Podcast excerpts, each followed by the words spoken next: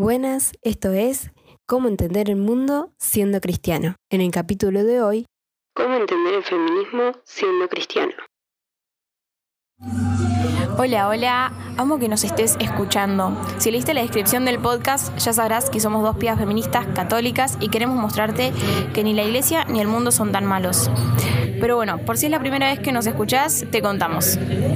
Buenas, yo soy Noé, sí, como la canción, y soy la que vive pensando en el planeta. Eh, soy licenciada y técnica en comunicación, todavía sin título en mano, pero ahí vamos. Y amante del mar y de la luna.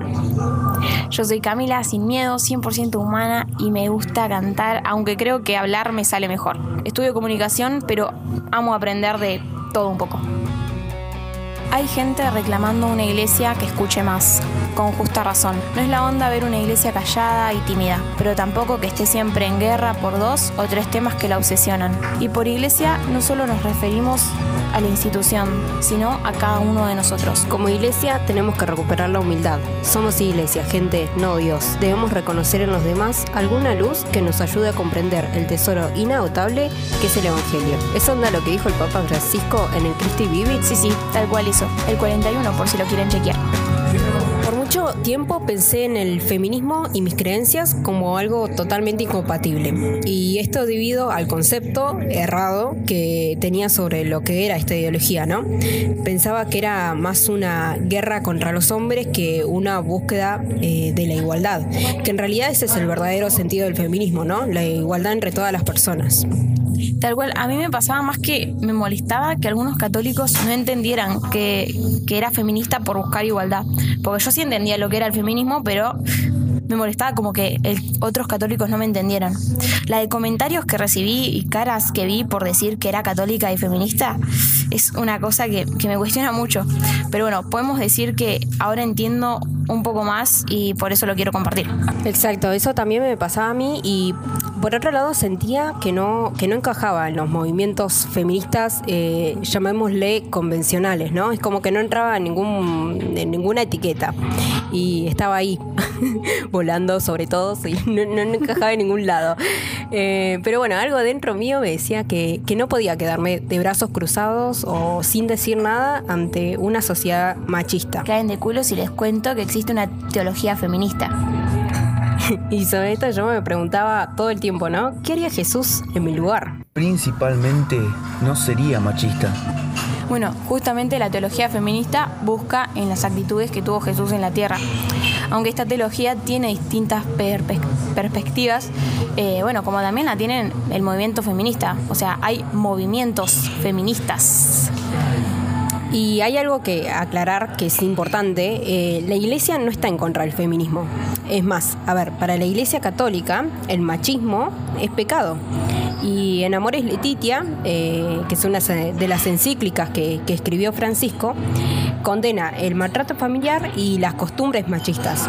Y además reconoce al movimiento feminista su trabajo en cuanto al reconocimiento de los derechos de las mujeres. Es que de eso se trata, de derechos para las mujeres igual, en igualdad para los hombres. En algunos textos de la Biblia encontramos afirmaciones machistas, pero hay que tener en cuenta el contexto en el que fueron escritas. Jesús nunca hace diferencia entre hombres y mujeres, y a esto apunta la, la teología feminista también. Aparecen varios pasajes acercándose a mujeres, hablando con ellas y defendiéndolas de esa sociedad machista que solo sabía juzgar. El que esté libre de pecado, que tire la primera piedra. Quizás eh, una de las mujeres más reconocidas, además de María, por supuesto, es María Magdalena, a quien Jesús defiende y evita su muerte. Y ella va a permanecer ahí con él siguiendo sus enseñanzas, ¿no? Hasta el final.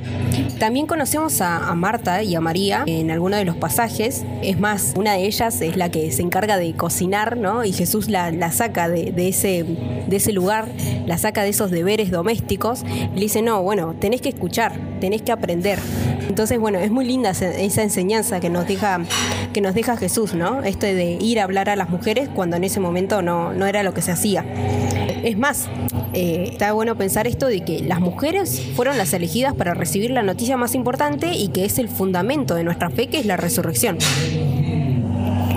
Yo una vez me animé a decir que Jesús era feminista.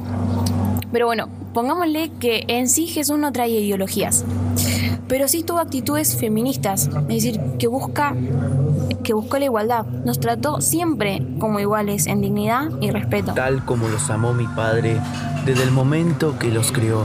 Yo sé que nos cuesta entender porque, bueno, dentro del feminismo ha existido y existe mucha violencia que obviamente no compartimos, pero quizás hay también ideas que no coinciden mucho con lo que nos enseñó Jesús, pero son cosas que no son las propias del feminismo y ante las injusticias como las que hoy podemos ver en, diferentes partes del mundo, ¿no? El asesinato de mujeres, eh, las violaciones, la mutilación genital, el aborto por razón de género, los católicos los cristianos no podemos quedarnos callados.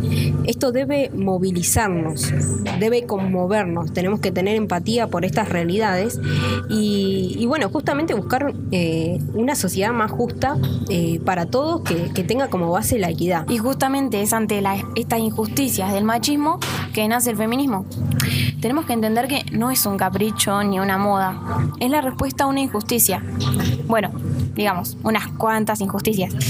Obviamente que nos molesta que violenten a la iglesia, pero no podemos pensar y afirmar que están locas. Bueno, estamos. Esto no quita que, haya movimientos e intereses políticos que estén usando el feminismo para otros fines que no tienen nada que ver con los derechos y la dignidad de la mujer. Pero bueno, el principal eh, mandamiento de Jesús nos mueve a buscar las zonas de diálogo en lugar de las de confrontación. Y necesariamente igual hay otra cosa que me parece importante resaltar, es que los varones tienen que participar de estos espacios en la búsqueda de igualdad, tanto dentro como fuera de la iglesia. Hay muchas mujeres feministas de acuerdo con, con esto, aunque parezca que no. Todos y todas todes, ah, y nada, lo dejamos para otro día eso, pero somos parte del cambio. Creo que es hora que entendamos que pedir dignidad y derechos es cuestión de ser humanos, tal como Dios nos hizo. Él nos creó dignos y libres. Y justamente Él nos sigue queriendo así, dignos y libres. Sin nada que nos prive de ser felices. Nos ama a todos por igual. No puso ni al hombre sobre la mujer, ni a la mujer sobre el hombre. Es tan simple como entender que Dios es amor. Una iglesia a la defensiva que pierde la humildad, que deja de escuchar, que no permite que la cuestionen, pierde la juventud y se convierte en un museo. Grande el Papa Francisco, ¿eh? Te invitamos a seguirnos en nuestro Instagram, arroba entender para amar. Ahí vamos a estar subiendo mucho contenido. No te lo pierdas, seguinos.